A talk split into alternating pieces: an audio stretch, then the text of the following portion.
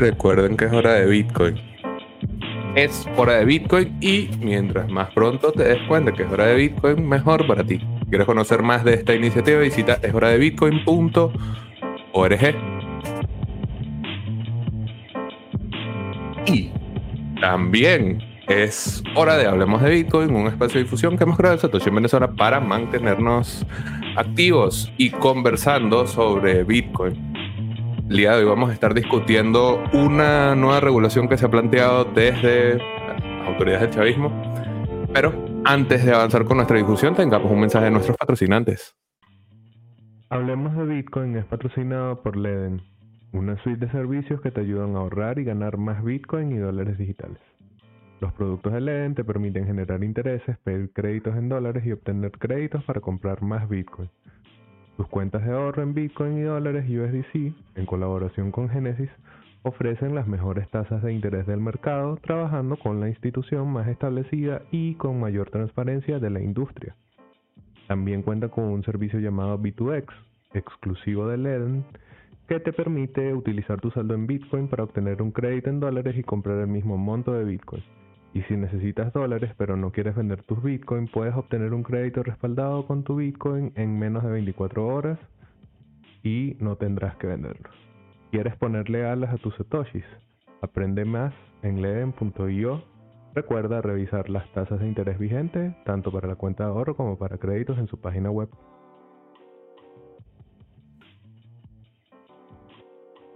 Y ahora un mensaje de Dr. Miner. La versión 2.0 del pool de Dr. Miner ya está aquí y viene con todo, mucho más óptima, más rentable, más rápida, más simple, más equipada y más segura. We light up the future. Y exactamente como nos acaba de contar Teodoro Yukumidi, fundador de Dr. Miner, este pool se caracteriza por ser más óptimo, en el manejo de múltiples cuentas por un mismo usuario. Los pagos son más rápidos para mineros pequeños, ya que el pago mínimo está en 0.001 BTC, más rentables, con fees transaccionales que tienden a cero, más simple, con una interfaz más agradable, más equipado con herramientas de cálculo y monitoreo y más seguro gracias al KYC, que bueno, tiene cumplimiento con la regulación en Estados Unidos. Y para finalizar, un mensaje de Bitrefill, la manera más sencilla de vivir en cripto. En este caso, para recordarte que tienes más de 3.000 opciones alrededor del mundo para gastar tus satoshis y obtener los bienes y servicios disponibles en Bitrefill. Donde sea, cuando sea, vive en Bitcoin con Bitrefill. Y claro, recuerden suscribirse al canal de Satoshi en Venezuela, que es donde ocurre la magia actualmente. Bueno, ya estamos acá conectados con Raúl. Eh, vamos a estar conversando el día de hoy sobre... Recientemente se dio la publicación de una gaceta que afecta directamente a las criptomonedas. Pero como yo no soy abogado y Raúl sí, Raúl ya lo hemos tenido acá en el canal de Satoshi en Venezuela. Así que bueno, vamos a tener una presentación breve de nuestro invitado de todas, todas. Raúl, cuéntanos ahí rápidamente, antes de entrar en materia, quién es Raúl Velázquez y bueno, bienvenido de nuevo Hablemos de Bitcoin. ¿Qué tal, Javier? ¿Todo bien? Eh, bueno, básicamente, para los que no me conozcan, eh, que ya he estado por acá un par de veces en el canal, eh, yo soy abogado, He trabajado siempre en el ámbito corporativo y bueno, tengo una, una, pasión, una afición por Bitcoin desde hace ya varios años que me ha obligado cada vez a adentrarme más dentro de este mundo. Pues. Entonces, cada vez que surge algo relacionado con Bitcoin, alguna normativa, ya sea internacional, nacional, precedentes de tribunales, jurisprudencia, cualquier tipo, siempre me llama muchísimo la atención. Especialmente porque en Venezuela, de alguna forma, tenemos el privilegio, entre comillas, de que, bueno, contamos con una regulación bastante extensa sobre el tema que no necesariamente se compagina con la realidad que tenemos acá. Bueno, y generalmente desde fuera se, se, ve a Venezuela como si estuviésemos innovando con la regulación, pero bueno, hay que estar de frente con esos reguladores para ver qué tanto se está haciendo. Y bueno, obviamente saludos a las personas que nos acompañan ya. Vamos a entrar de una vez en materia. Yo les decía que hace poco se había publicado la Gaceta 42110, que está fechada el 21 de abril de 2021, lo que quiere decir que es súper reciente para cuando estamos teniendo este episodio. Y lo que la idea del día de hoy es poder agarrarla en caliente, ver cuáles son las implicaciones, un poco tener el comentario de un abogado, Raúl será muy joven y todo, pero bueno, igual tiene ese conocimiento específico. Y podemos ir aclarando entonces allí si nos afecta como usuarios, y otras cosas que, bueno, vamos a ir teniendo por allí. Vamos a entrar de una en materia. Voy a estar mostrándoles eh, acá la gaceta, hacer un poco de scroll sobre ella.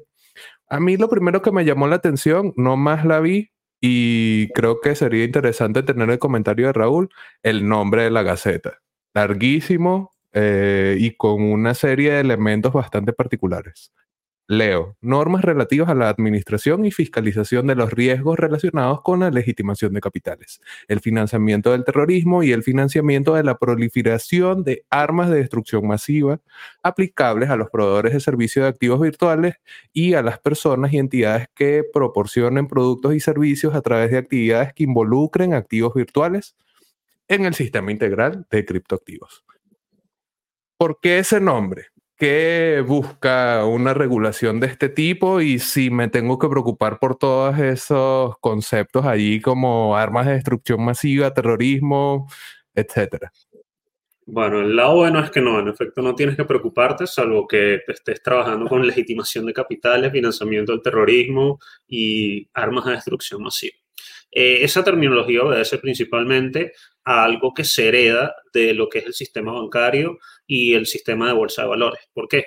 Porque, bueno, básicamente eso es a lo que más se equipara Bitcoin en muchas de sus facetas, porque instituciones o compañías como un exchange, como Binance, básicamente terminan funcionando en esencia como una suerte de banco. hay gente que utiliza el término neobanco y también eh, movilizan instrumentos que se parecen mucho a títulos valores. Por ejemplo, yo creo que el caso más notable que tienes ahí sería Binance o muchos exchanges que tienen la prohibición de, ofrecer sus productos de intercambio de futuros en Estados Unidos y precisamente porque los abarca esa regulación. Entonces, lo que termina arropando toda la esfera que tiene que ver con Bitcoin y otras criptomonedas es siempre lo que se hereda del sistema de, de títulos valores, del mercado de valores y de la banca internacional como esos son dos, dos, industrias que siempre se han visto afectadas por estos temas y son instituciones muy, muy, muy, muy reguladas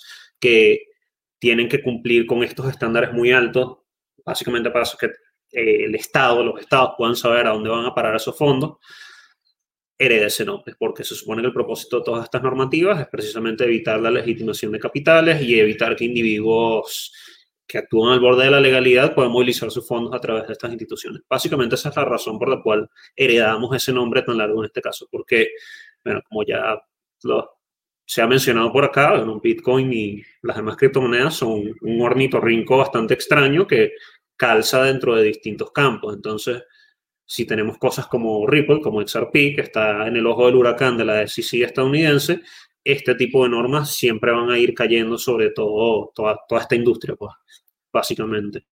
O sea, que es algo que no... No, no, no, dale, continúa.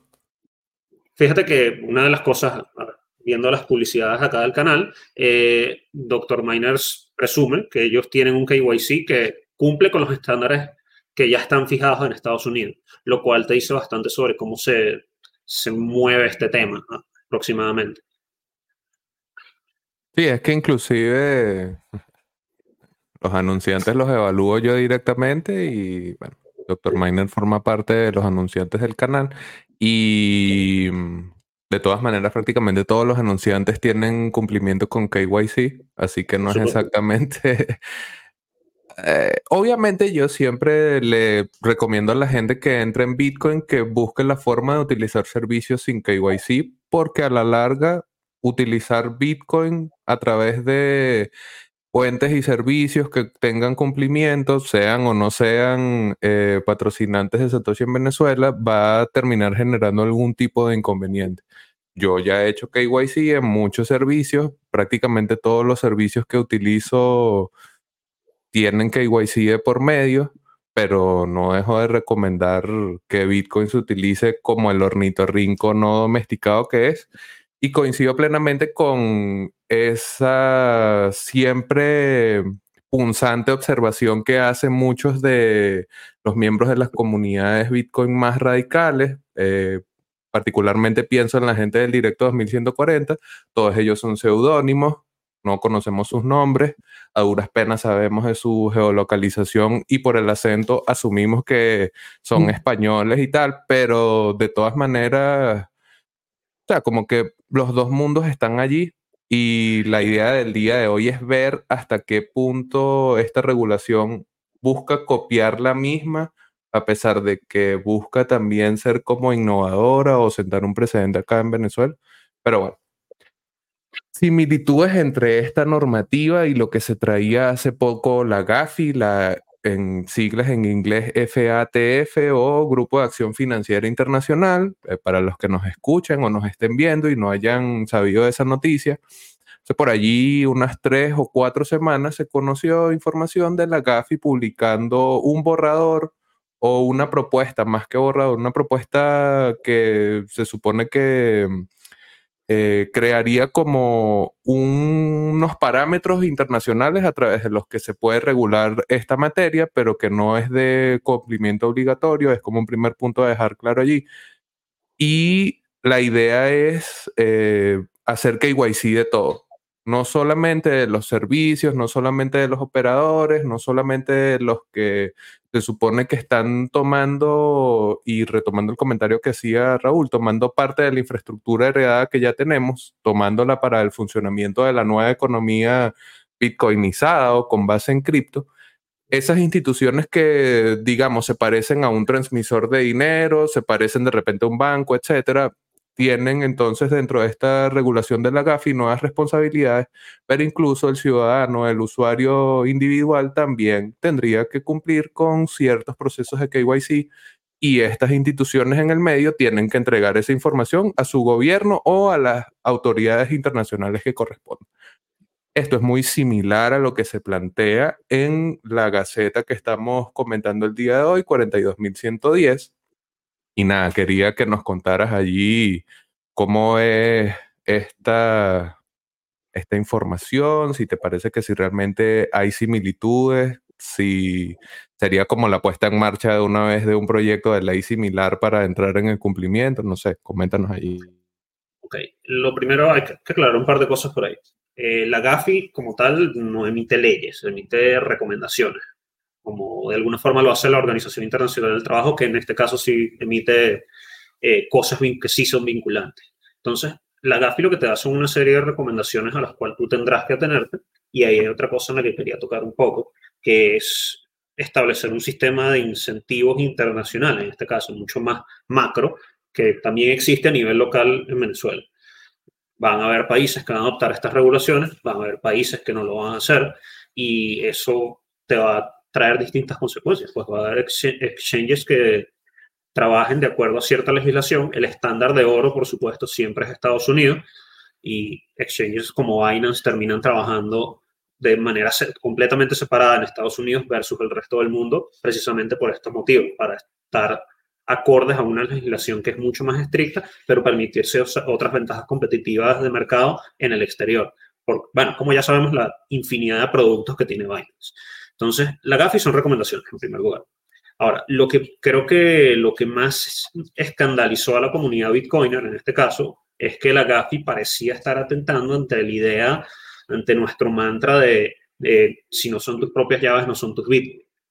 Creo que principalmente era eso, eh, que es algo que parecería que la voluntad es atentar en contra de la posibilidad de que las personas tengan sus propios, sus propios usos bajo su control eh, bueno, mejor no hablemos de uso para complicar el tema, que tengan sus propios Bitcoin bajo su control, sino que simplemente dependan siempre de terceras partes que efectivamente aplican KYC y están enteramente reguladas.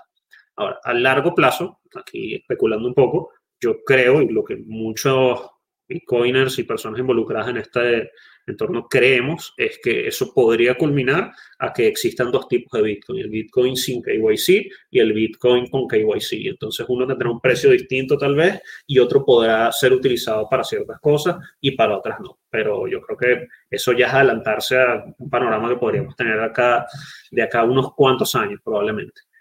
Ahora, que, que, sí involucra a la GAFI definitivamente y que toma mucho eh, esta, esta, esta, legislación nueva que tenemos acá en Venezuela.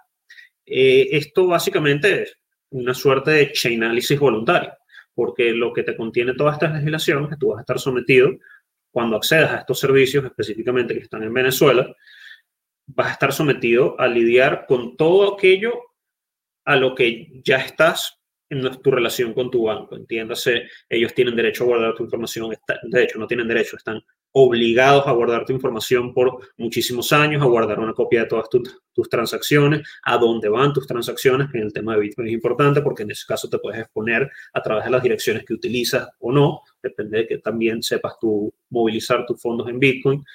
Y establecen muchísimas más obligaciones para quienes quieran emprender o quienes, quienes quieran tener actividad económica dentro de esto. Porque mira, eh, yo personalmente he trabajado eh, en bancos y para bancos y tener un oficial de cumplimiento, tener una unidad de legitimación de capitales, tener toda esa estructura tiene un costo bastante importante. O sea, estos son empleos para cada una de estas gente. Esto involucra, como dice la misma legislación, que todas las personas que trabajen para ti estén capacitadas en la materia, todas tienen que tener eh, eh, cierto grado de conocimiento sobre lo que políticas conozca su cliente y políticas conozca su empleado, en este caso, que es una de las cosas que están acá. Entonces, lo que yo veo con esta normativa es que de alguna forma compila todo aquello que ya tenemos en el sector bancario en Venezuela en un solo lugar. Todo lo que tiene que ver con legitimación de capitales y el KYC, el conozca a su cliente, está aquí todo en un solo lugar. Ahora, ¿qué sí es muy interesante? Los sujetos a los que aplican. Creo que fue una de las cosas que tú mencionaste, porque ya ahí estamos entrando en territorios en los que no necesariamente habíamos ahondado con las legislaciones que teníamos anteriormente. ¿Por qué? Porque, bueno, eh, Venezuela básicamente comenzó a legislar en materia de Bitcoin y otras criptomonedas en la cúspide del FOMO. O sea, estamos hablando de finales de 2017, cuando se habló del petro por primera vez. Y desde entonces hemos venido sacando varias cosas. Luego se habla de criptoactivos, se habla de petro, eh, surge el registro de mineros, surge la providencia sobre remesas y ahí tenemos muchas normativas que no tienen mucho sentido porque no se corresponden con la realidad. En cambio, está sí. ¿A quién afecta esto primordialmente? Bueno, esta legislación específica que tenemos acá en nuestras manos afecta a quienes tengan relaciones con casas de cambio, con exchanges establecidos en Venezuela. Tenemos un problema, si quieres pasamos eso en este punto, me dices si tienes alguna otra pregunta, tenemos un problema también de territorialidad porque la, la norma hace algo muy propio de la legislación venezolana, que es decir, que bueno, mi ley es la que aplica, es la mejor y si tenemos un conflicto, la mía es la que tiene que prevalecer y te dice, por ejemplo, que un exchange que no cumpla con las leyes venezolanas eh, no puede operar en Venezuela.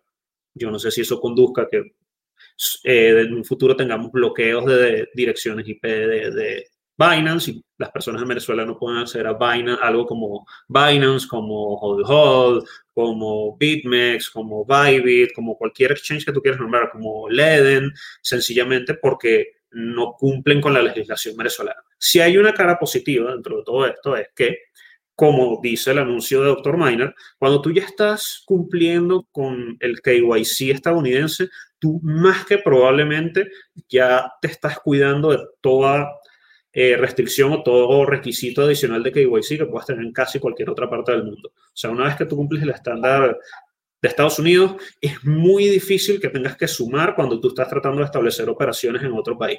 Eso es lo que tú te encuentras normalmente. Y otro paréntesis que quería hacer acá es que, por ejemplo, si tú me hubieses dicho a mí que tú querías convertir, Raúl, quiero convertir Satoshi en Venezuela en algo que sirva para que la gente compre Bitcoin y cambie su Bitcoin, una empresa que queda dentro de los servicios que están descritos acá, eh, yo te hubiese dicho, mira, probablemente Javier, tú necesites todo esto que tenemos acá en esta regulación, porque si bien no existe acá, tú no te puedes presentar a hacer negocios en cualquier otra parte del mundo sin tener todo esto que está aquí, un compliance officer, eh, una gente que se encargue del, del KYC y etcétera, ese tipo de cosas. Entonces, esos serían los principales aspectos a destacar que yo vería en principio ahí. No sé si tienes algún comentario antes de continuar. Sí, quería saber si, o sea, si tú crees que a la larga es posible que pase lo que pasó con el TM, si pudiésemos ir suponiendo que eventualmente muchos de los servicios, o sea, yo honestamente no creo que Binance vaya a poner al equipo de María Ángela contratar a alguien que específicamente se encargue de hacer el cumplimiento de la ley venezolana, ni creo que Champagne vaya a abrir Binance Venezuela, por muy que le haya comido el mercado P2P a local bitcoins, por muy que se use.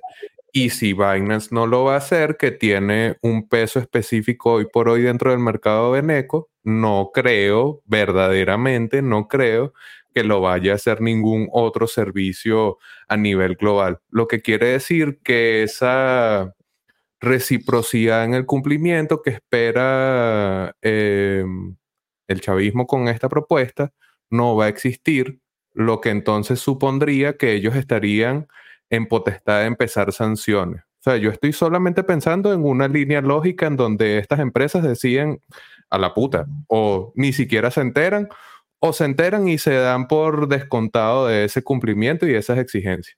Entonces, ¿te parece que a la larga pudiésemos tener un nuevo caso eh, Paxful, que también se fue, pero porque el cumplimiento de Estados Unidos y las exigencias y las sanciones en Estados Unidos? ¿Cómo lo ves? ¿Crees que es posible que nos quedemos sin Binance Central de Venezuela? Fíjate que veo más probable el escenario Paxful. ¿Por qué? Porque como te menciono, todos los exchanges en los que tú ya hiciste KYC, cuando tú ya decidiste hacer KYC en uno, en prácticamente cualquier exchange o cualquier cosa de la que estemos hablando, por ejemplo, como Leden eh, o como Binance, donde ya hiciste eso, o Local Bitcoins o cualquier sitio con KYC, ya tú accediste a todo esto que tenemos en, en esta legislación. De alguna forma ya tú hiciste eso. Y este exchange, para operar donde sea que opere, donde están registrados la mayoría de ellos, sea Canadá, sea Estados Unidos, sea Finlandia, eh, sea Singapur, todos ya están cumpliendo con legislación de este tipo de alguna forma. Entonces, ¿por qué veo yo más viable el de Paxful? Porque se supone que esta legislación está, se, introduce con el objetivo de que si la SUNACRIP quisiera solicitar información sobre tus movimientos, lo puede hacer, tiene un mandato legal para hacerlo y tiene sustento legal para hacerlo en base a esto que tenemos acá. Yo sinceramente no creo que la gente de Binance o la gente de Local Bitcoins o de ninguno de estos exchanges, si la Sunacrip le manda un oficio, le vaya a enviar la información de tus transacciones que has estado realizando últimamente, de tus retiros, de tus intercambios de tus tokens, de tus Bitcoin, de lo que tú quieras. Sencillamente no creo que eso va a pasar. Y creo que eso es lo que puede conllevar a que se produzca el caso, o bien el caso Paxol, en este caso, o bien el caso Artim. Eso sí lo veo bastante posible. Coño, el caso Paxful sería triste porque el caso Paxful supone salida del servicio del país. O sea, es que la vaina es que te excluyan ellos por salvar o sea, porque en el caso de Paxful a ellos no el gasto que hubiesen tenido que asumir para mantener el cumplimiento acá en Venezuela no iba consono con la cantidad de mercado que habían ya copado, así que obviamente es una salida que uno entiende a nivel empresarial y dice, bueno, qué, qué mierda por los venezolanos, pero mm, a las empresas me muevo de mercado y ya está. Cualquiera de los dos es viable realmente, pero veo más probable el caso RTM, porque, mira, en principio todos los que ya están operando eh, estimaron que el perfil del ciudadano venezolano no afecta sus operaciones donde sea que estén, salvo casos muy puntuales que, por ejemplo, no te permiten acceder. Un caso bueno sería BlockFi, por ejemplo. Los venezolanos no podemos utilizar BlockFi, tenemos que recurrir a otras cosas. Y uno como venezolano, si quiere intentar utilizar cualquier otro producto internacional y va a dejar cualquier cantidad de fondos ahí, uno lo primero de lo que quiere estar seguro, epa, yo como venezolano puedo utilizar eso o me expongo a que me bloqueen fondos. Y hay un caso muy popular, sería Coinbase. Coinbase es terrible para venezolanos. O sea, a mí me da un poco de miedo cada vez que yo escucho a alguien en Venezuela que tiene algún tipo de relación con Coinbase, porque se utilizan en gran parte el tema de las sanciones y el tema de que los ciudadanos venezolanos, por ese motivo, son tienen un perfil de riesgo mayor para bloquear fondos, pues, y existe un cierto maltrato a los usuarios de acá y al final, mira, si tú estás acá en Venezuela y tienes unos fondos que te bloqueó Coinbase, como dicen las abuelas, a llorar al valle, pues, porque no vas a ir con un abogado a quejarte a Coinbase desde acá de Venezuela, Estados Unidos, a decir que te retienen tus fondos. Entonces, uno como venezolano debe tener al mismo tiempo mucho cuidado con qué, con qué empresas se vincula desde afuera, si les va a dejar custodia de, dinero propio, porque nunca sabe en qué momento te pueden retener esos fondos. O sea, en el caso de Paxful existe una transición bastante eh, llevadera, bastante suave. Ellos avisaron con bastante tiempo para que la gente movilizara sus fondos de ahí, pero también puede suceder lo contrario. Y el caso RTM, en este, bueno, sencillamente aquí sucedió por un evento político, más que todo, bueno, creo que cobró mayor relevancia por un, eh, por un suceso político, pero ya antes incluso estaba bloqueado. Sencillamente es que la, el, Estado siente que amenaza su monopolio sobre la, moneda y por lo tanto decide que quiere bloquear esos servicios. Eso lo puede hacer con absolutamente cualquiera. ¿Existen recursos para irse por la esquina? Sí. O sea, básicamente lo que quiero decir de algún modo es que, eh, bueno, como siempre, código es ley. Yo seré abogado, pero en este espacio, código definitivamente siempre es ley. Y los productos existen, pero tiene que haber un sistema de incentivos que te obligue a ti o te, que te incentive a ti como usuario a querer utilizar esas herramientas, a querer apegarte a una cierta ley. Como por ejemplo es el caso de los mineros. Los mineros en Venezuela tienen grandes incentivos para pegarse a la legislación, aquellos que no lo hacen de forma clandestina, porque es su sustento económico. Y estamos hablando de lo que tal vez sea la actividad económica más rentable de toda Venezuela.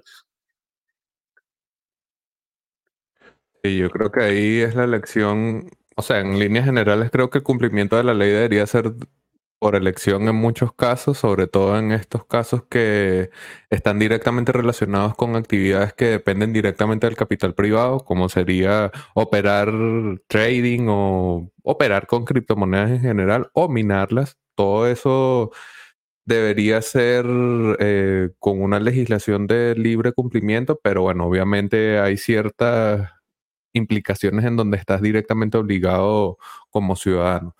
Y justamente con eso de obligado y que, nuevamente volviendo al texto de la Gaceta 42.110, hay una, unos elementos en donde se habla de sujetos obligados y proveedores de servicios, sujetos obligados obviamente por esta providencia a cumplirla y en el caso de los proveedores de servicios, bueno, que se describe quiénes serían esos sujetos obligados. Entonces quisiera que mm, nos hablaras un poco de estas nociones. De repente, si las quieres traer desde el mundo de los bancos a cómo ves que tienen aplicación en este tipo de regulación, sería interesante.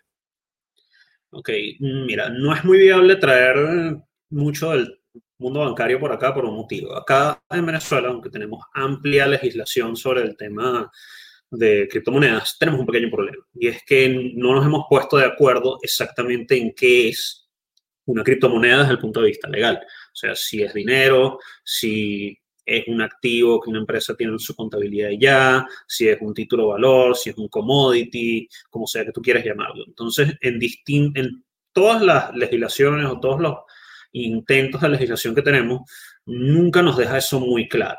Esta caseta nueva nos trae el concepto de activo virtual. Y vamos a decir que está bastante interesante. Activo virtual dice que es una representación de valor que se puede comercializar o transferir digitalmente y puede utilizarse para fines de pago o inversión. O sea, como verás, eso es algo que quiere abarcar bastantes cosas. Y te dice claramente que los activos virtuales no incluyen representaciones digitales de moneda fiduciaria. Y eso, sinceramente, en mí ya me genera una pregunta. Eh, ¿Una stablecoin es un activo virtual entonces? Porque es, es enteramente lo mismo que esté pegada a, a una moneda fiduciaria a que de hecho sea una moneda fiduciaria, o sea, no lo es, se rige por su propio protocolo, se rige por sus propias leyes digitales en este caso, entonces realmente no lo es. Algo como tu saldo dentro de una de estas aplicaciones de pagos que es tan popular eh, ahorita en Venezuela, definitivamente sí sería representación de una moneda fiduciaria. Entonces, parecería incluso que se excluye a ese tipo de servicios de alguna forma, pero como estos servicios una de las cosas que comienzan a adoptar más rápidamente es tratar de adoptar y de agarrar volumen de ese mercado de Bitcoin, bien sea para la gente que lo utiliza para transferir remesas, que lo utiliza como su medio de intercambio de dinero primordial y no conoce mejores alternativas, es que si tú tocas un Satoshi o un USDT, eh, básicamente estarías obligado a cumplir con esto. Y es bastante engorroso porque, como te digo, es una legislación que está hecha para perfilar a las empresas que trabajan con criptomonedas como si fuesen un banco o una aseguradora o una empresa de valores. Y es un tema bastante exigente desde el punto de vista de cumplimiento. Entonces, si tú te vas acá, encuentras que entre los sujetos obligados tienes intercambio de activos virtuales y monedas fiduciarias. Ok, eso es fácil imaginarlo, es un exchange. Intercambio entre una o más formas de activos virtuales. Ok, también es un exchange, está puedes estar haciendo trading, puedes estar cambiando entre Bitcoin y otras cosas para ganar más dinero. Transferencia de activos, de activos virtuales. Mm, ok, ya ahí está un poquito más delicado porque mm, de qué estamos hablando exactamente con transferencia de activos virtuales. Primero que nada, si estamos partiendo de que los estás transfiriendo de esta persona jurídica que ya te presta el servicio eh, a otra, mm, ya, ya tienes que estar cumpliendo por muchos otros motivos. Entonces, e, ese número 3 en particular me llama la atención. Custodia y administración de activos virtuales.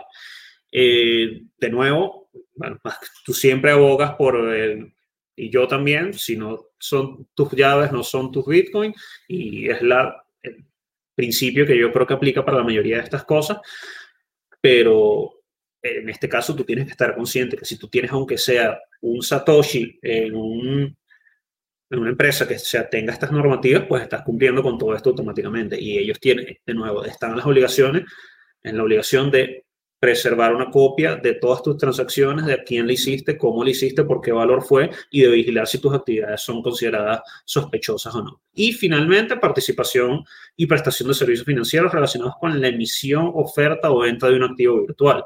Eh, de nuevo, bastante amplio porque mm, emisión es una palabra muy delicada para utilizar en este entorno. Creo que lo, tú lo entenderás bastante bien, pero entonces yo, me cuesta ver si esto abarca empresas de minería o no. Em, emisión puede ser una empresa privada que emita sus propios tokens, que las hay aquí en Venezuela. Entonces, eso es bastante obvio. Pero no sé entonces si una empresa de minería que ya tiene una regulación bastante extensa también tendría que aplicar esto. Igual una empresa que se una empresa que se dedica a la minería probablemente no le interesaría nada de esta regulación y desde el punto de vista bancario es un poco contrasentido pretender aplicarle esto porque al final el minero se dedica a minar y vender, nada. Y no necesariamente vender dentro del mercado venezolano, probablemente lo está vendiendo quién sabe a dónde, para quedarse unos fondos, quién, quién sabe en dónde. Entonces, los sujetos de aplicación, la razón por la cual yo creo que esto es extraño y luego la aplicación, si la llega a tener, porque eso es un tema que tenemos con todas las legislaciones eh, en el área de criptomonedas en Venezuela, que es que, mira, realmente esto se aplica. Tenemos la de remesas. Yo no sé si alguien, si eso tiene volumen de algún tipo. Tenemos una de casas de intercambio. Yo no sé qué relevancia tiene eso para la zona cripto. Obviamente, la SUNACRIP tendrá sus propias estadísticas y sus propios números sobre eso. Pero esto más bien quita el incentivo a que tú participes con esto, porque como te digo, además obliga a todos aquellos que de alguna forma estén involucrados en todo aquello que se haga con Bitcoin, quien actúe como intermediario. Entonces, empresas que te hacen, que es algo muy popular en Venezuela, de hecho, ni siquiera tengo que hablarte de empresas, porque tú te metes en Instagram y tú encuentras una persona que te cambia bolívares o te cambia Bitcoin por Cell, Cell por PayPal, PayPal por Uphold, cualquier cantidad de cosas. Entonces, esta persona con una cuenta de Instagram está obligada a tener un oficial de cumplimiento. Es algo un poquito curioso. Entonces, los sujetos de aplicación son, pueden ser bastante amplio. O sea, como te digo, puede ser una persona que se dedica a valerse de ese spread cambiario, de esos múltiples spread cambiarios que tenemos en Venezuela, simplemente porque metió Bitcoin o metió USDT o metió cualquier cosa de eso. En teoría, estás expuesto a esto. O sea, eh, es extraño mencionarlo, pero es así. entonces, ese es el ámbito que tenemos. Ahora, Es súper amplio, es súper amplio el, el, margen de aplicación y los sujetos que pudiesen estar afectados por su aplicación, sobre todo dentro del mercado o dentro de las dinámicas económicas del propio mercado de Bitcoin y las criptomonedas en general.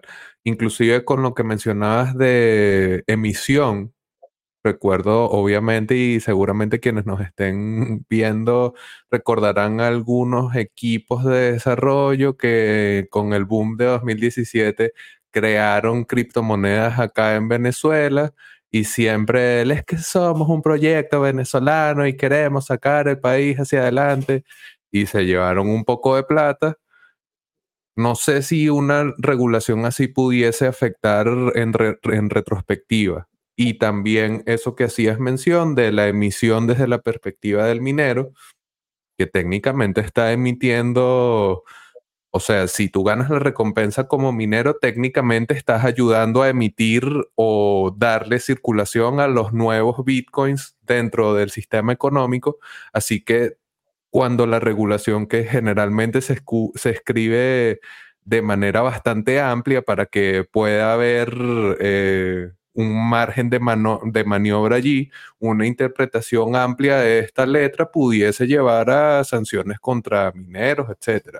Y ojo, porque yo creo que un detalle interesante de todo esto, obviamente el canal de Satoshi en Venezuela estamos contra el chavismo y que lo mamen, pero estas son regulaciones que son muy parecidas a las que funcionan en líneas generales en todos los países. Y la normativa de la GAFI es una normativa que alcanza a todos los países. Es decir, que obviamente el contexto venezolano nos llama como venezolanos y teniendo un proyecto Bitcoin en Venezuela, etcétera, pero esta es la realidad muy probable de muchas empresas en todos los lugares del mundo y me recuerda mucho de estos nuevos perfiles de prestadores de servicios, de proveedores de servicios en este caso, casos de Estados Unidos en donde personas individuales eran acusadas de operar negocios de transmisión de dinero sin licencia o eran directamente puestos en la cárcel por no cumplir con ciertas normativas en ciertos procesos en donde caen bajo cierta regulación que ya existe y coño, en Estados Unidos la ley es más sádica. Acá porque, bueno, estamos en el caliente Caribe y no hay ley en el Estado, obviamente, pero no deja de ser muy parecido al comportamiento general. Entonces es como que el Estado se estará, no sé, como que se está conectando con la corriente regulatoria que ya existe, tratando de entrar al juego, poder utilizar Bitcoin y criptomonedas ellos mismos como un camino. No sé, ¿cómo, cómo es eso ahí? ¿O estoy muy loco? aquí quería hacer un paréntesis por, lo siguiente. Eh, bueno, primero, una cosa importante también dentro de las personas obligadas a esto, a esta normativa, están las personas naturales. Entonces, el caso que tú mencionas de Estados Unidos, de alguien que trabajaba como transmisor de dinero, es literalmente lo que yo te acabo de escribir de la persona que por Instagram ofrece cambio de, divisas o de criptomonedas. Entonces, wow, eso literalmente es lo que tú acabas de describir. Es alguien que funciona como transmisor de dinero. Y de esos hay muchísimos en Venezuela. Ahora, ¿qué tenemos acá? Eh, Venezuela desde el 2013 sufrió una contracción económica de como el 80, casi 90% de su PIB, si contamos desde el año pasado. Bueno, tú tuviste a Rubén Oliveros hace poco invitado y él es quien lleva esos números y efectivamente no puede ser menos del 80%. Desde ese entonces, y específicamente desde 2017, desde 2017, yo creo que no ha habido una industria más rentable, más prolífica que minar Bitcoin en Venezuela. Y después de minar Bitcoin en Venezuela, probablemente lo siguiente sería comprar Bitcoin y meter un, trade, una operación apalancada y después lo siguiente sería comprar Bitcoin, porque no solo es Venezuela, es en casi todo el planeta Tierra. Hay muy pocas cosas más rentables que tú puedas hacer en el mundo versus tener Bitcoin a lo largo de los últimos tres años. Entonces, si tú quieres llamar la atención del Estado de alguna forma, lo mejor que tú, lo que tienes que hacer es hacer algo productivo que genere ingresos, que genere capital, que sea que sea tributable, o sea, que pague impuestos, que a pagar licencias, regulaciones, permisos, todo lo que tú quieras. Bueno, porque sencillamente es una forma del Estado de tomar un poquito de tu bolsillo, de tomar una tajada de lo que tú estás generando. Y eso específicamente en un país que vivió ya el 80% de una contracción de su PIB y donde la recaudación fiscal y la evasión fiscal está por los cielos, que yo creo que muchas personas se preguntan, bueno, pero ¿de qué vive Venezuela realmente? Eh, en Venezuela hemos tenido una desescalada de lo que ha sido la regulación y la supervisión del Estado, en gran parte porque no tiene la capacidad operativa para vigilar todo esto. Entonces, cuando tú traes una regulación como esta, ah, hay dos cosas, o nunca se va a aplicar, porque no existe la voluntad ni la capacidad técnica para aplicarlo, o, o dos, se va a aplicar porque se nota que es uno de los pocos sectores que es próspero y que puede generarte más ingresos. Entonces, cuando estás hablando de esos incentivos, si tú trabajas en cualquiera de estos sectores en Venezuela, eh, actividad con criptoactivos, transmisión de dinero, venta, emisión, minería, absolutamente todo esto, normalmente tú ya decidiste emprender eh, con, con, cierta formalidad con una empresa y tú lo que quieres a cambio es seguridad jurídica, tú quieres la garantía de que no le va a pasar nada a tu negocio y eso es algo que no se tuvo en Venezuela durante muchos años. Muchas personas que ejercen actividades de minería supongo que tal vez se sienten un poco más claras con este panorama actual que tenemos, con la regulación del registro de mineros, que incluso desde el punto de vista más pragmático y aunque no te guste el gobierno, mira, vamos a decir que sigue siendo mejor que los tiempos en los cuales existía minería acá y si llegaba la policía se llevaba tus equipos, los decomisaba y adiós operación de minería, que existen bastantes casos. O sea, todos los mineros de antaño en Venezuela básicamente tuvieron alguna experiencia de ese tipo. Entonces, tiene que estar dados los incentivos de ambas partes para que esto pueda aplicarse. O sea, si solo va a aplicarse si el Estado siente que puede tomar ingresos significativos, bien sea a través de la sanciones, de la confiscación de, equipos, de actividades, de fondos, etc.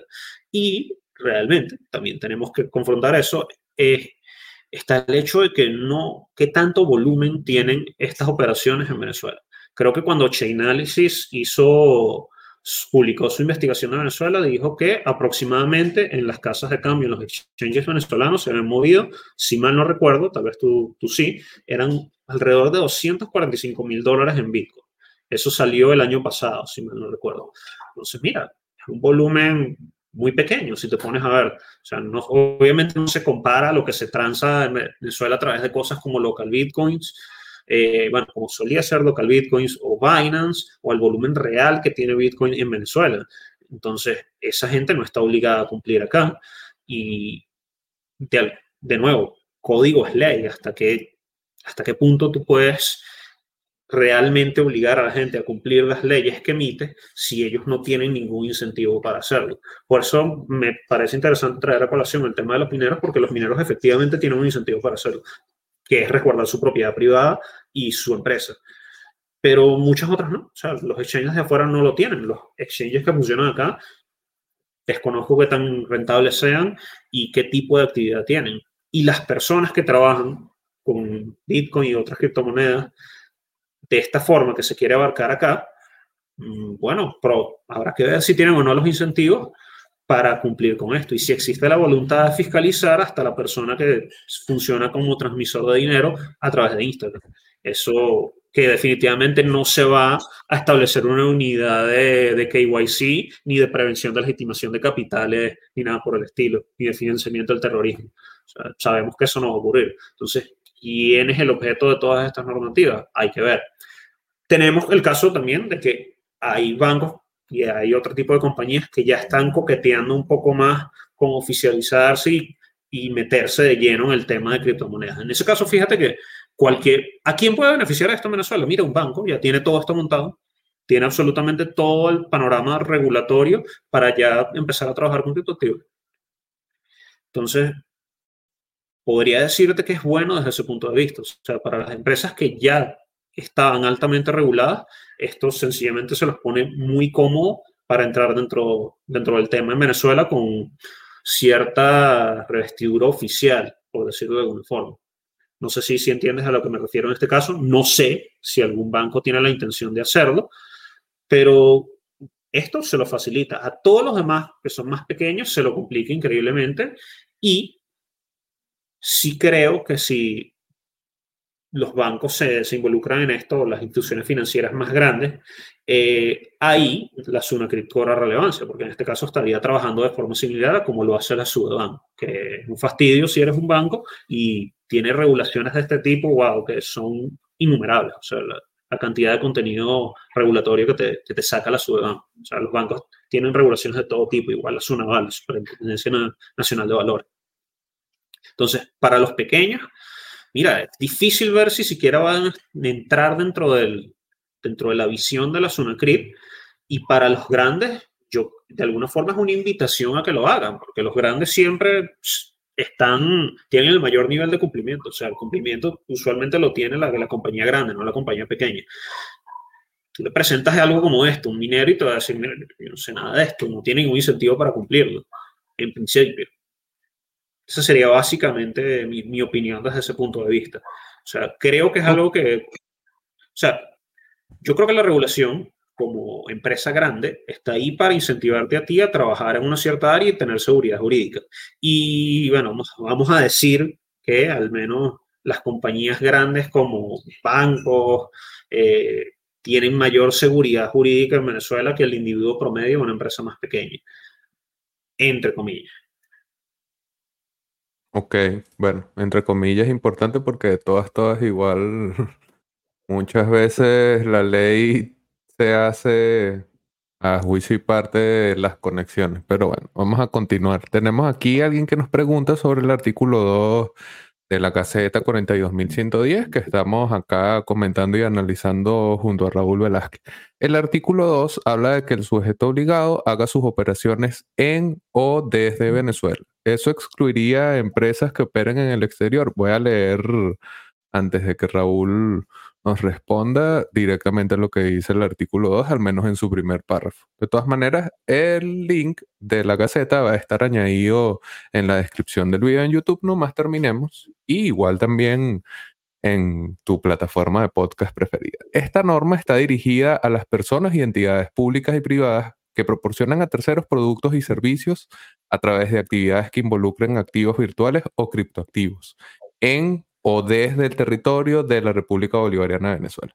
Entre los sujetos obligados por esta norma se encuentran la Tesorería de Criptoactivos de Venezuela, que además eh, figura como una sociedad anónima que es competente para la eh, comercialización, recaudación y distribución de activos virtuales, así como las casas de intercambio de criptoactivos con licencia para operar en el territorio nacional, las, las cuales brindan infraestructura para la negociación de activos virtuales.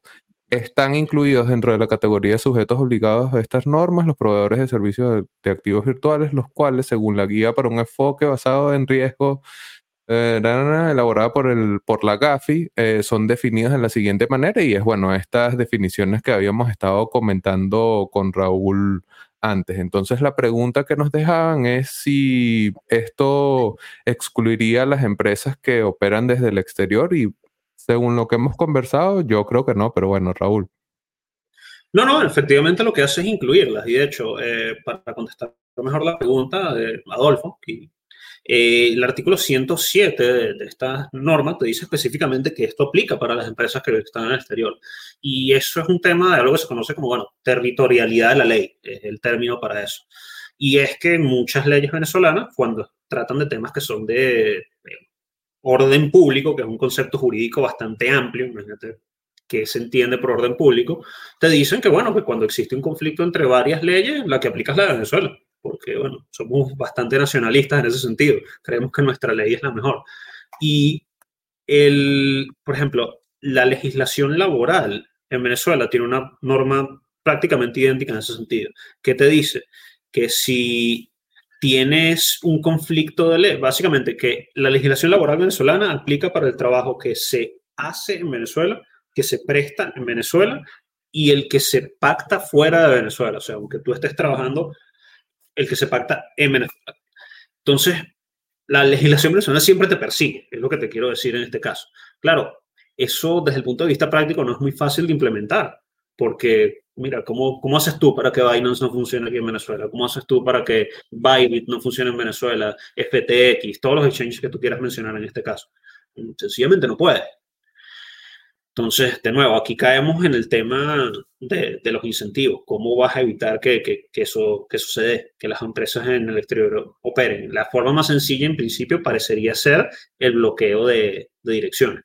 Y quería agregar algo aquí, que es que eh, la legislación no puede existir en, un mundo separado, pues no puede existir de manera ficticia. Y Venezuela, por infinitas razones, es un país eh, especial, eh, condiciones sui un país con una crisis económica gigantesca, es un país con contrastes gigantes y es un país donde, por ejemplo, recientemente publicaron que el desempleo en Venezuela es del 59%, pero que se entiende por desempleo porque antes con esas cifras de desempleo siempre hablábamos de la economía informal, pero creo que ambos estamos bastante seguros que en Venezuela el 60% de la gente no está desempleada, no en el sentido más amplio que pudiera, no en el sentido más estricto de la palabra, o sea, tienen ingresos, están haciendo algo. Ahora, eh, cotizan de acuerdo al, cotizan seguro social, pagan todas estas prestaciones que tienen que ver con la legislación laboral venezolana, no. Eso no significa que, que estén desempleados. Del mismo modo, el hecho de que exista todo esto y una ley te diga que X casa de cambio no puede operar en Venezuela, no significa que no lo vaya a hacer, porque RTM estuvo bloqueado por IP durante años, cuando básicamente el Estado no se metía con estas cosas ni los mencionaba, simplemente decidía fingir que no estaban ahí, bueno, pero les bloqueaba las IP para las, las direcciones para que las personas no accedieran a ellas sin un VPN. Y es el mismo caso que tenemos acá. O sea, tú no puedes evitar que, que ninguna de estas casas de cambio realmente funcione. Ahora, sí cuando tienes el caso opuesto de que tienes, bueno, este es un ejemplo muy famoso en el criptomundo, que es el caso de Tonebase. Tonebase usaba BitMEX y BitMEX está prohibido para ciudadanos estadounidenses. Una vez publicó un trade y bueno, le cerraron la cuenta a Tonebase en BitMEX porque él no puede tener eso, porque él no, puede, él no podía negociar futuros en Estados Unidos. Eso es todo. Entonces, cuando tienes un caso tan llamativo como ese, a lo mejor sea que la compañía internacional está dispuesta a reunir eso pero si no, es bastante imposible decir que no, que no se va a operar en Venezuela porque Venezuela dice que no, que hay que apegarse a eso. Y un una última cosa acá, incluso si fuese el caso, yo creo que el 99% de los exchanges ya cumple con todo esto que está aquí. Lo que se, se plantea difícil es que de repente venga la zona cripa de pedirle a Binance de nuevo una copia de tus transacciones, porque no me imagino a Binance cediendo a eso. Ok, dice el artículo 107, las casas, el título, eh, las casas de intercambio y los proveedores de servicios de activos virtuales del exterior y la administración de sus riesgos de ese poco de siglas allí que están relacionados con el lavado de dinero, legitimación de capitales, financiamiento del terrorismo, etcétera. Las casas de cambio e intercambio y los proveedores de servicios de activos virtuales domiciliados en el exterior con operaciones en o desde el territorio de la República Bolivariana deberán someterse estas normas en todos en cuanto les sea aplicable, que bueno, lo que nos explicaba Raúl, artículo 107.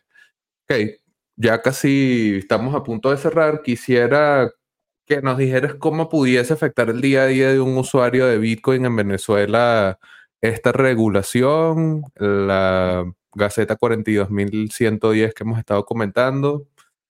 No sé, tienes varios años utilizando Bitcoin, como sea que lo utilices, ¿te afecta? Al día, al día de hoy yo diría que no te afecta, o sea, lo que tengas actividades o tengas fondos directamente vinculados a compañías que operen ya en Venezuela y que hayan sido los primeros en adecuarse a las normativas que tenemos acá. O sea, que ya están totalmente cumpliendo con la, con la SUNACRIP en principio no te afectaría. Y de nuevo, es un tema de realidad muy distinto. O sea, yo creo que para nadie resulta difícil imaginar que una persona en Venezuela puede tener su vida económica totalmente separada de Venezuela. O sea, y ni siquiera alguien que tenga que ver con que, que esté vinculado a Bitcoin. Si tú, por ejemplo, tienes un trabajo que te paga en una cuenta estadounidense y tú haces la mayor parte de tus consumos usando algo tan corriente para los venezolanos, para muchos venezolanos, eh, como de clase como CEL, que es muy popular en, clase, en la clase media clase alta venezolana, tú, en efecto, tu vida económica está prácticamente desvinculada de Venezuela. O sea, si consumes acá, pero pagas IVA cuando haces ciertas transacciones. Bueno, incluso es dudoso lo del IVA con, con el caso del CEL, porque cada empresa es un mundo, pues, en cuanto a su fiscalidad. Pero tu vida económica puede estar separada de Venezuela incluso sin usar Bitcoin o criptomonedas. Eh, hacerlo incluso lo hace aún más fácil. Entonces, lo que tenemos es un tema donde creo que el Estado busca morder mucho más de, de lo que realmente puede y no, no, tiene la capacidad técnica para cubrir todo eso. Entonces, en principio yo diría que no, que no, que no afecta a la persona esto. ¿Cómo puede afectarlo? Mira, si en algún momento tu banco comienza a estar directamente vinculado a cosas de criptoactivos, a ti te parece práctico pasar unos Bitcoin para allá, para dárselo al banco X, y bueno, en efecto, todo esto te aplica. O el caso más común, bueno, si tu banco sospecha que tú trabajas con cosas de criptoactivos, eso le pasa a muchos venezolanos, gente que trabaja, eh, bien sea con temas cambiarios, le bloquean la cuenta y ya, pero eh, los riesgos siguen siendo exactamente los mismos que ha habido utilizando Bitcoin siempre acá en Venezuela. No incrementa eso. Eh, incrementa lo que puede tener que cumplir cualquier persona que quiera emprender acá en temas de criptomonedas. Sin duda alguna, le, le da bastante trabajo, pero al mismo tiempo, si yo fuese tu abogado y tú quisieras hacer una empresa relacionada con Bitcoin en Venezuela, de entrada yo te habría dicho, quisieras un KYC o algo, o regulación propia muy parecida a la que tienes en Estados Unidos, para que cuando exista esto, para que cada vez que tú te topes con algo como esto, ya estés plenamente cubierto. Entonces, en principio yo diría que no afecta mucho. Lo que sí no me costaría imaginar, y es lo que tú mencionas, es que en algún momento, bueno, Binance también esté bloqueado en Venezuela. Lo cual, bueno, es más o menos complicado porque Binance es delicado con el tema de los VPN, porque Binance no quiere que los estadounidenses utilicen su página, entre otras cosas.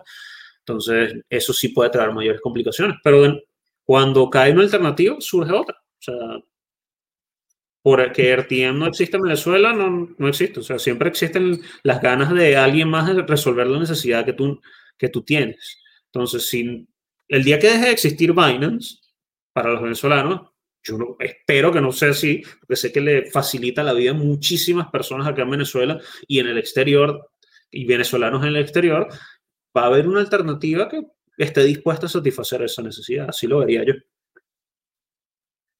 Bueno, bueno. No te afecta en tu día a día, pero de todas, todas, ahí eh, ojito con lo que. Sí. Exacto, ojito a lo que pueda pasar a la larga. Sí, bueno, si me permite cerrar con algo, lo, de siempre para las personas que tienen Bitcoin, cuida tus fondos, sé dueño de tus propias llaves, si es posible, bueno, y ya esto es un, lo que yo llamo parte avanzada, si es posible, ten un lado KYC de tu vida en Bitcoin y un lado sin KYC. Eso es posible. a largo plazo tal vez sea algo que muy atractivo para muchas personas o tal vez incluso sea más rentable, quién sabe. Entonces eso, sencillamente adopten las mejores prácticas de seguridad sobre sus Bitcoin y ya. Ah, una última cosa, eh, Javier, que me olvidé mencionar. Eh, una de las legislaciones, realmente no es legislación más interesante que hay en Venezuela, en tema de criptomonedas, es básicamente un manual que sacó el Colegio de Contadores eh, el año pasado. Supongo que estuviste al tanto de eso. Que básicamente te da un panorama corporativo un poquito más decente, o sea, más a lo que tú esperas tener como empresa si tú fueses a manejar Bitcoin. Entonces, eh, eso incluso yo lo vería como algo más relevante en este momento para una empresa que quisiera tener Bitcoin. O sea, fíjate que si una empresa quiere tener Bitcoin, solo porque sí, solo tenerlo, solo hacer una Michael Saylor, solo hacer una Tesla, mira, realmente no, no tendría que pegarse a estas legislaciones porque, bueno, eso tiene su régimen contable y tributario propio o que se le aplica por las condiciones que tiene, entonces ni siquiera esto lo afecta. O sea, no, no es algo que, que va a evitar que la gente utilice Bitcoin en Venezuela, simplemente atiende a un grupo de, de, empresas o de emprendimientos o de personas muy específicos. Pero si tú como empresa quisieras tener unos Bitcoin por ahí, esto no tiene nada que ver con eso. Ok, recogí las, recogí las preguntas que habían en el, en el chat, ya las hemos añadido a la conversación. Eh, me quedaría preguntar, o sea, porque hay como muchos elementos alrededor de una gaceta oficial. Obviamente los estamos comentando porque atañe directamente a Bitcoin y al entorno en donde nos movemos, pero quisiera, o sea, cerrar con cómo se hace efectivo una regulación de este tipo. O sea, ¿qué, qué sería lo siguiente que deberíamos estar esperando? Un eh, ¿cómo se llama? No sé, una ley con un, un, decreto con rango y fuerza de ley, un instrumento que te diga más exactamente cómo es el proceso. O sea, no sé si ya directamente la Gaceta de por sí sola es suficiente para agua legal como para que esto entre en rigor o si todavía falta reglamentación, todavía faltarían discusiones, no sé, para cerrar con eso, para que la gente esté activa, si ve por allí alguna noticia relacionada con la Gaceta, sepa identificarla y sepa conectar allí. Bueno, básicamente lo que tenemos en Venezuela es que la legislación macro, que fue la que creó la SUNACRIP y le dio todas esas facultades, que ya de hace un par de años para atrás, fue la, la que la hizo el ente competente para atender a todos estos temas. Entonces, siempre que tú vayas a, usualmente, siempre que tú vayas a querer lidiar con algo de manera oficial en temas de criptomonedas y Bitcoin en Venezuela, bueno, tú vas a tener que ver con la SUNACRIP. Un caso que, me llama la atención, por ejemplo, es que la, el tema, algo que, que me parece muy interesante, que sería que, por ejemplo, cajas de ahorro, fondos de ahorro en Venezuela tengan Bitcoin. Eh, fíjate que la SUNACRIP no tiene absolutamente ningún problema con eso, de acuerdo a la información que yo manejo, pero la Superintendencia de Cajas de Valores sí. Entonces, fíjate, por hablarte de un caso muy puntual. Pero las facultades todas las tiene la SUNCRIP. Y ella lo que ha hecho desde hace ya dos años es legislar a través de, de providencias, como de, muy parecido como lo hace la SUDEBAN. O sea, como te dije, el cuerpo de providencia, de normas prudenciales, regulaciones circulares, todo lo que emite la SUDEBAN es demasiado extenso, como en efecto debe serlo para un área como esa. Y bueno, siempre vamos a ver que van saliendo pequeñas cosas de la SUNACRIP. Eh, como te dije, hay una de casas de cambio, hay una de remesas que supongo que no tiene ningún tipo de utilidad práctica real. Esta, esta, y así veremos cómo va haciendo. O sea, quien, tiene todas las facultades de fiscalización en este tema es la SUNACRIP, básicamente. Incluso si tú, aunque tu, el objeto de tu empresa primordial no sea meterte en temas de criptomonedas, eh, bueno, vamos a llamarlo activos virtuales, como hace la norma, tú tienes que ver con la SUNACRIP indirectamente por esto ahora, aunque no fuese originalmente el tema. Básicamente sería la SUNACRIB es, es quien manda. Ok, bueno, brutal. Tenemos entonces un buen panorama sobre lo que se trae la Gaceta 4210. Eh, si quieren seguir a Raúl, en Twitter está como Raúl Tweet. Eh, no sé, en Instagram, ¿cómo es tu cuenta? Eh, no, no lo uso mucho, con el Twitter basta. Ah, bueno, entonces Raúl Tweet, de todas maneras el link está en la descripción del video. Y bueno, podemos concluir la conversación del día en donde, bueno, hemos ido paseando un poco desde el nombre de la propia Gaceta 42110 a cuál es su contenido, cuáles pueden ser sus implicaciones y sobre todo los sujetos a quienes aplican. Así que bueno, nada, Raúl, agradecido por acompañarnos de nuevo acá explicando poco a poco el contenido de esta gaceta. Y bueno, recuerden que es hora de Bitcoin. Es hora de Bitcoin. A ver, gracias como siempre. Bueno, nos veremos pronto. Y nada, gracias por acompañarnos en un nuevo episodio de Hablemos de Bitcoin, traído ustedes con el apoyo de leden.io Dr. Miner, Bitrefill y Oral Horror.